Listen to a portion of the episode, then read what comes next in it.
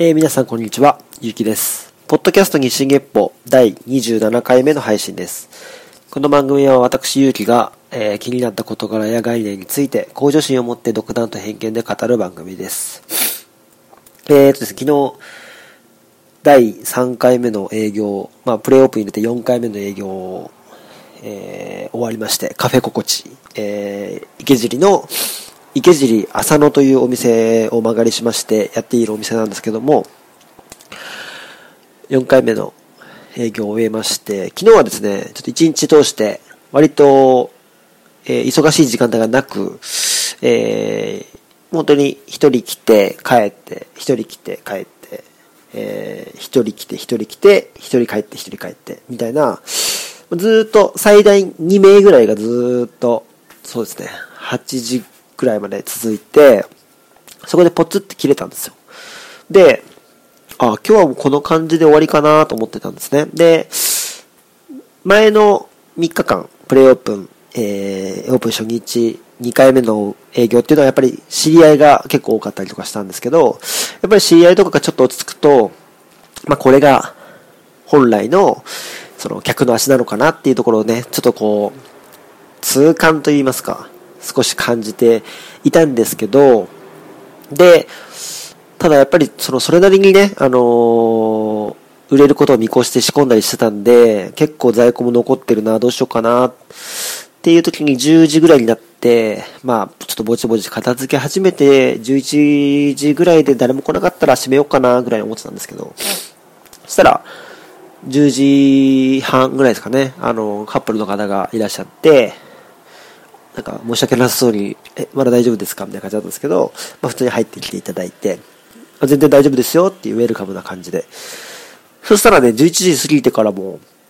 ポツポツポツポツって来て、結局最大6名、7名ぐらいまで上がっ、あのー、同時にいらっしゃって、結構盛り上がったというか、まあお客さん同士も結構話したり、大きい店じゃないんでね、あの、話しながら、あの、僕も交えながら、で、お客さん同士が話してるときは僕はちょっと片付け したりとかしながら、洗い物したりとかしながら、こう営業していって、で、結局ね、あのかなりの遅い時間まで 営業することになったんですけど、まあでも、あの、本当にありがたいというか、その方たちのおかげで在庫もだいぶ消化できましたし、もちろん売り上げも、あの思ったより行きましたし、まあ、何よりもその方たちが、本当楽しそうにしてくれたし、あの、満足して、まあ、あの、それなりの僕を応援してくれるファンになってくれたんじゃないかなっていう手応えも感じさせてくれるようなお客さんたちばっかだったんで、すごく、あの、何ですか？遅い時間までやってよかったなっていうことがすごく多くて、まあ、結果的に言えばそんなに、なんていうんですかね、あの、まあ、売上げだけ見たときに、こけるこけないとかよく言いますけど、まあ、こけずにも済みましたし、すごいいい一日だったなって思います。あの、来週からの営業にも、すごい繋がりそうな、あの、前向きになれるような一日だったなと思って、すごく、えー、疲れましたけど、いい気持ちになって、今日朝迎えられたなっていう感じで、今日は、ポッドキャスト収録に臨んでますけども、すいません。で、今日は、あの、前回予告もしたんですけど、あの、スカイラークの創業者の横山さんって方がいらっしゃるんですよ。横山極さんって僕、漢字見た時に全然読めなかったですけど、すごい難しいですね。極むって読むって、なかなかわかんないんじゃないかなって思うんですけど、その方のお話をちょっとしたいと思うんですけど、割とあの、何ですかね、あのこのラジオで話す尺というよりも、内容でとっていう、ちょっと長さよりも質でちょっとこうお話をまなるべくまとめていきたいなと思っているので、少しもしかしたら気持ち短めになるかもしれないですけど、ま横山さんのお話をするにあたっては、多分僕の考えをずらずら言うよりかは、彼がどういう経緯でどういう考えを持って、えー、スカイラークを作って今に至るのかっていうところをお話しした方がいいのかなと思うんで、ちょっとそこに集中していきたいと思いつつ、もしかしたらつらつら僕は喋っちゃうかもしれないです。それはもう、台本を最近用意してないので、ノリと勢いで話します。はい。というわけで、まずですね、ウィキペディア、横川、あ、ごめんなさい、横山さんじゃなくて、横川さんです。すいません。名前を間違えてしまいました。横川さんです。横川極さん。ダメですね。こんな紹介する人の名前間違えちゃって。本当は収録し直したいぐらいの気持ちですけど、ちょっとこのままでいきます。えー、横川極さんです。えー、1937年11月1日生まれ。で、ウィキペディアがそんなに記事長くなるので、もう全部読んじゃいたいと思います。えー、横川、横や、横川極さんは、えー、日本の実業家、えー、極む元気塾会長、えー、高倉町、えー、コーヒー会長、スカイラーク創業者の一人であり、えー、同社の、えー、元代表取締役会長兼、えー、社長兼最高経営責任者を務めた、えー、略歴、えー、1937年11月1日、横川家の三男として長野県に生まれた。えー、長野県諏訪市、えー、滋賀中学校ですかね、を卒業し、えー、後に兄弟で、えー、1962年4月4日に、当時、えー、東京都北多摩郡、えー、細谷町のひばりが丘団地に、えー、寿食品有限会社を設立し、えー、取締役となる。えー、子会社の、えー、株式ジョナス、後にジョナサンの代表取締役、えー、社長、会長、スカイラークの取締役を経て、えー、2003年には兄弟と共にスカイラークの取締役から、えー、退いたが、2006年3月31日にスカイラーク代表取締役会長兼最高経営責任者に就任し、えー、しかし業績不振から退任を求められ、えー、2008年8月12日に、えー、臨時株式総会の取締役会で退任が決定された。えー、2013年6月、えー、東京八王子に高倉町コーヒー、えー、1号店を出店し、えー、2014年4月、えー、コーヒー、あ、ごめんなさい、高倉町コーヒーという飲食会社を設立した。えー、彼の説明は以上なんですよ。ウィキペディアだと。で、本当に、これだと横川さんの魅力が多分全くわからない。で、僕も多分彼の魅力の数パーセントしかわからないとは思うんですけど、えー、僕がいろいろこう、見た中で横川さんに対してちょっと思ったえー、部分を、えー、抜粋してお話したいと思うんですけど、まあ、僕今これ読んでて、あ、だからスカイラークって言うんだって思ったのが、この最初にひばりが丘出てきたんですね。で、スカイラークって英語でひばりって意味なんで、多分このひばりが丘から来たんじゃないかなと思うんですけど、きっとそうですよね。で、えっ、ー、と、スカイラークっていうのはもう本当に街の洋食屋さんだったらしいんですよね。で、例えば当時はまだ外食自体がまだそんなに盛んではなく、えー、メニューっていうものも、ただ文字がずっと並んでるだけで、えっ、ー、と、写真付きのメニューっていうのを初めて作った人はこの横川さんらしいんですね。あとは例えば、えっ、ー、と、コーヒーとかを飲む方が、砂糖を使うじゃないですか。で、スティックシュガーってあの、ちっちゃい、あの、棒状の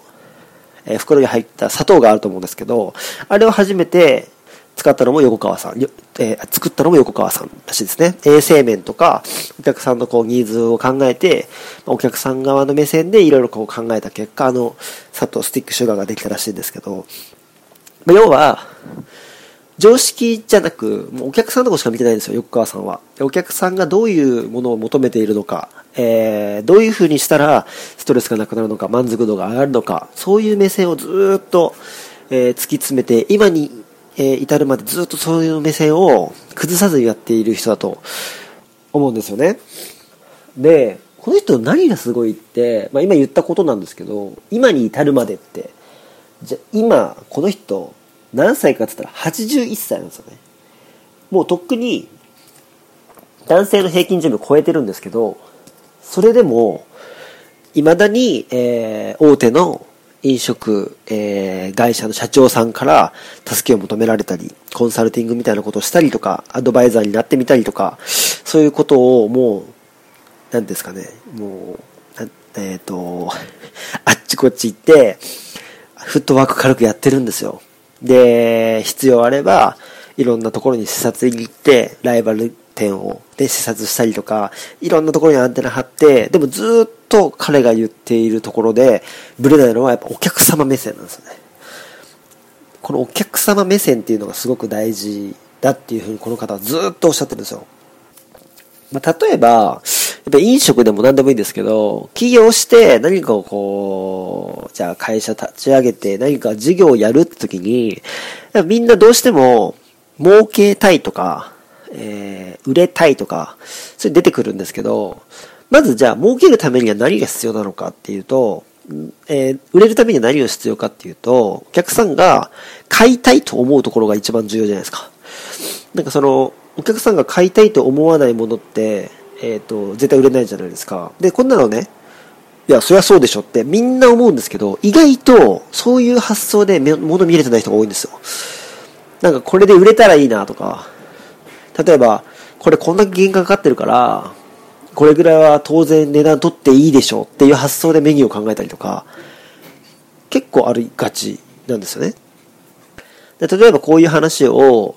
えー、頭だけで、まあ、座学とか、えー、書籍で読んだりとか、したらみんなが納得するんですけど、意外にその現場レベルには落とし込めてない。えー、どうしても家賃が高いからこれぐらいは取ってもしょうがない。これぐらいの単価は欲しい。えー、これぐらいの原価率でないと困るとか、そういうところが前に出てきてしまって、お客さんがいかにこれを買いたいと思うか、えー、買いたくないと思うかってところを意外と考えられてない、え、現場の方が多いという。そこをね、結構ね、横川さん大きな違いだっていうふうにおっしゃってるんですよ。で、僕もそこはすごく思います。本当に、ちょっとした考え方だけなんですけど、そのちょっとした考え方の違いが、行動とか、え接客とか、あとは仕入れとか、いろんなところにこう影響するんですよね。その差が多分売れる店と売れない店の差にまで匹敵することがあり得る。それが大事な考え方なのかなって思うんですけど、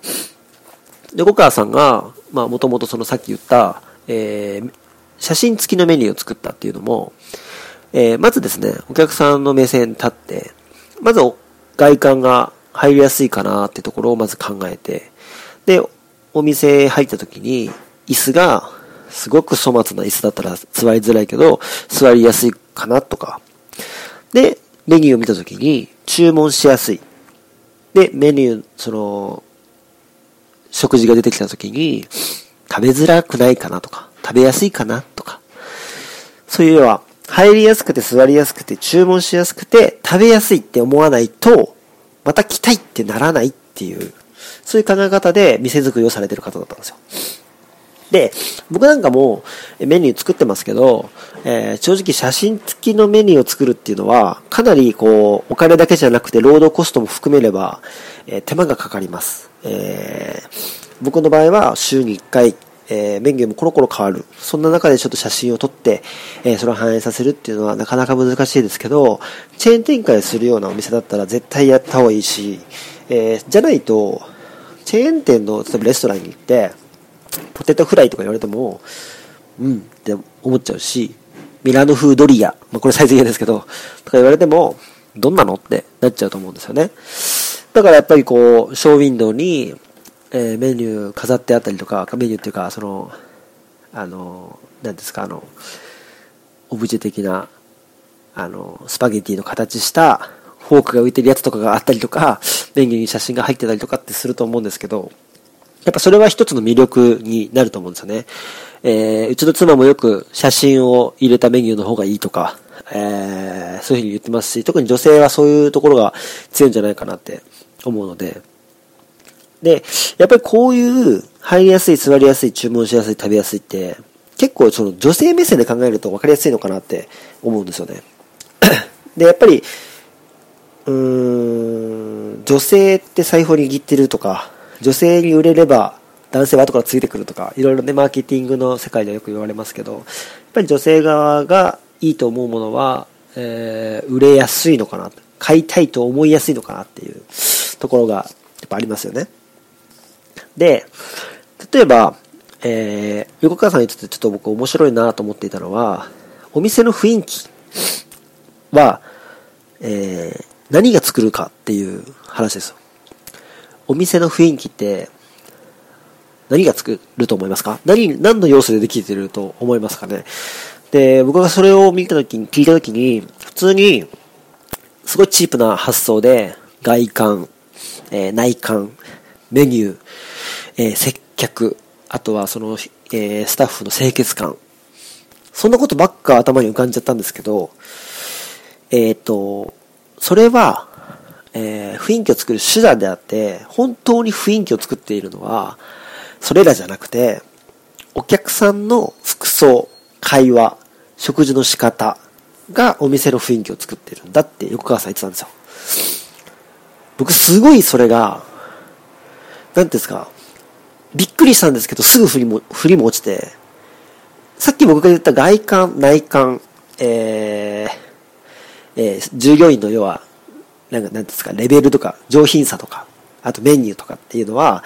そのお客さんの服装や会話や食事の仕方を決めている一つの要因であって、本当に雰囲気を作ってるのはお客さんなんですよね。だから、その、さっきの、売るんじゃなくて買ってもらうっていう発想の、一緒のことでしょって思いがちだけど全然違うのと一緒で、僕らが作って、僕らって僕ごめんなさい、飲食やる側の人間として言っちゃいましたけど、僕らが作ってるんじゃなくて、僕らはお客さんがどういう人に来てほしいかっていうお店作りをしてるだけであって、お店作りというか、ごめんなさい、お店の雰囲気を作ってるのは、お客さんなんだなって言われた時に、すごく納得したんですよ。で、昔、あの、僕の好きな言葉があって、ちょっと一字一句一緒ではないと思うんですけど、えー、綺麗な蝶には、あ、ごめんなさい、綺麗な花には、綺麗な蝶が集まり、えー、汚い、臭い糞には、汚くて臭いハエが集まるっていう、まあ、よく、そういうね、あの、マーケティングとかでよく使われるような名言、格言みたいなものなんですけど、まさにそれが、えー、なんですかね、現実レベルで、こう、腑に落ちやすい形で表現されてるのがこの横川さんの言葉かなって思いますね。あくまで僕らは、綺麗な花で、えー、いようとする、えー、努力はできるけれども、綺麗な蝶々が来なければ、結局そのお店の雰囲気とか、作れないんですよね。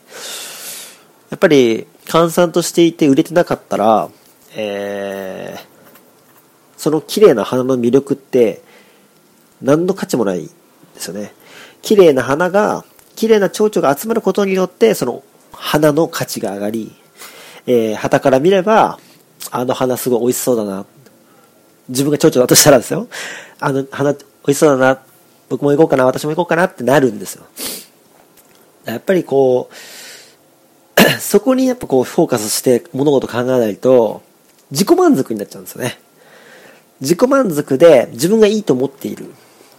なんで分かってくれないんだ。っていう、極端に言えばですけど、そういう経営者になりがちだっていうふうに、横川さん指摘しているんです。でもこの話多分、みんな納得すると思うんです。さっきの話と一緒ですけど、みんな納得するけど、できてる人は多分ごくわずか。で、僕もそっち側になんなきゃいけないなって、その言葉を聞いて、もうなんか強烈に、あーって感じなんですよね。ダメージというか、当たり前だけどできてないっていう。うん、これはやっぱり心に銘じなきゃいけないですね。飲食、サービス業に携わる人間としては。で、この横川さんに対して、えー、今こういう悩んでいるお店があるんですけど、アドバイスもらえませんかみたいな企画をやってたんですよ、テレビで。えー、カンブリア宮殿で。で、その時に、えっ、ー、とね、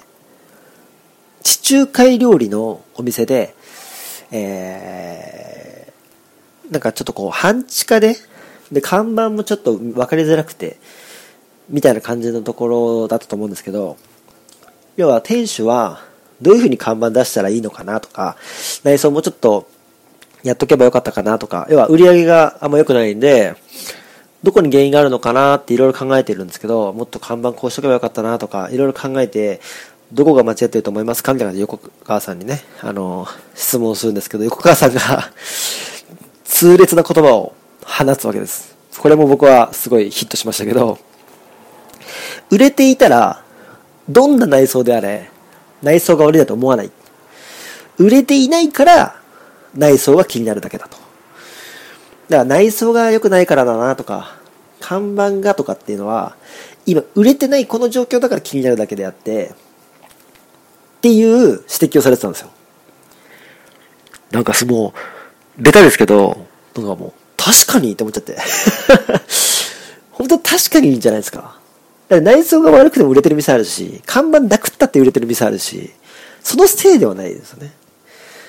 うん、だから、どうしてもやっぱ人間って、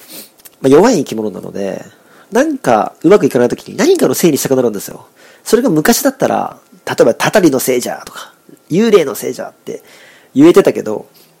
で、この飲食っていう、あまりにも現実的な世界で、たたりのせいじゃっていうわけにもいかない。まあこれはあくまで極端な例ですけど、じゃ何がいけなかったんだろうってなった時に、じゃあ料理とか、えー、自分の接客にある程度自信があって、それは自己満足だろうが何だろうが、ある程度自信があれば、ああ、じゃあこの立地が良くなかったのかなとか、もっとマーケティングしとけばよかったとか、看板もっと気合入れて作ればよかったなとか、ロゴのデザインもうちょっとちゃんとした人に頼めばよかったな、友達に頼まなきゃよかったなとか、そういう内装がとか、外観がとか、そういうことにのせいに、やっぱしちゃいたくなっちゃうのはもう本能なんでしょうね。で、これも僕もすごい気持ちすぐわかるんですよ。で、僕も多分いつ、いつかそうなるかもしれないし、そこはもう気をつけなきゃなって思ってるんですけど、で、この横川さんはもうそこじゃないと。もうほんと本質なところをもっと見るべきだと。人間で言うならば、これ、いや、これはごめんなさい、僕の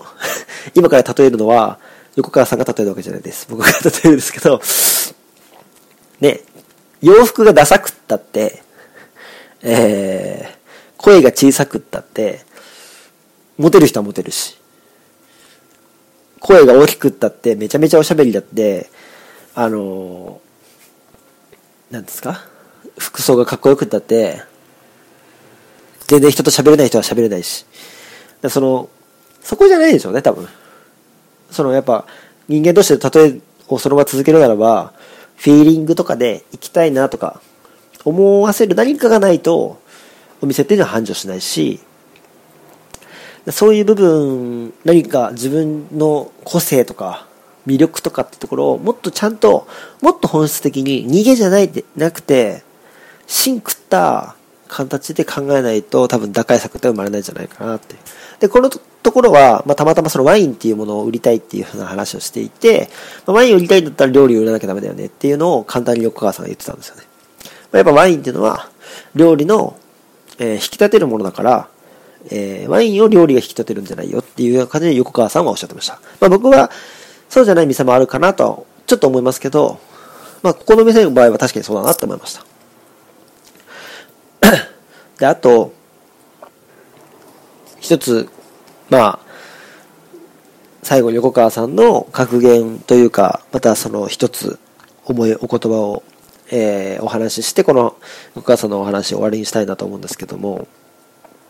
ぱ失敗した人、まあ、例えばじゃあ飲食店だとしたら、じゃあ2年で潰してしまいました。その人とかっていうのは、基本的には錯覚をしていると、横川さんは表現していて、魚がいない場所にえー、釣り糸を垂らしているのに、魚がいる場所に糸を垂らしていると錯覚して失敗する。これは横川さんの言葉です。で、どういうことかというと、じゃあ例えば、それなりの人口がいる街で、それなりの交通量もある通りで、えー、例えばお店をやったとしますよね。一見魚がいる場所で糸を垂らしてる感じなんですよ。要は糸はお店ですよね。でも例えばそこの、えー、街っていうのが、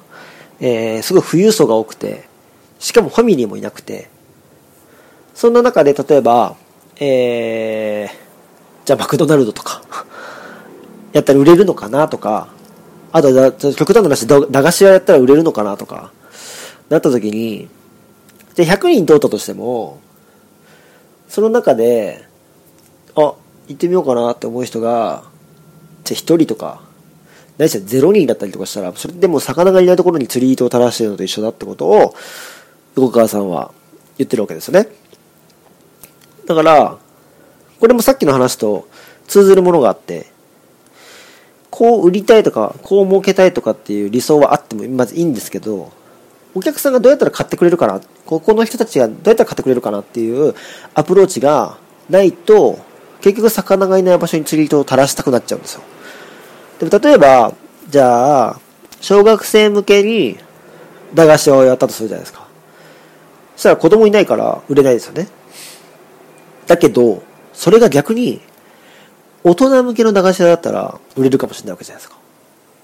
その、昔懐かしいって言って、売れたりとか、あの人に持ってってみようとか、そういうコンセプトでもし駄菓子屋をやっていたら、もしかしたら大人に人気が出るかもしれない。で結局その駄菓子を売るっていう、えー、ことだけだったとしても、えー、ちゃんと魚がいる場所に釣り糸を垂らすっていう対策を練らないと全く意味がないってことを横川さんはおっしゃっててね。あのー、すごくそれは、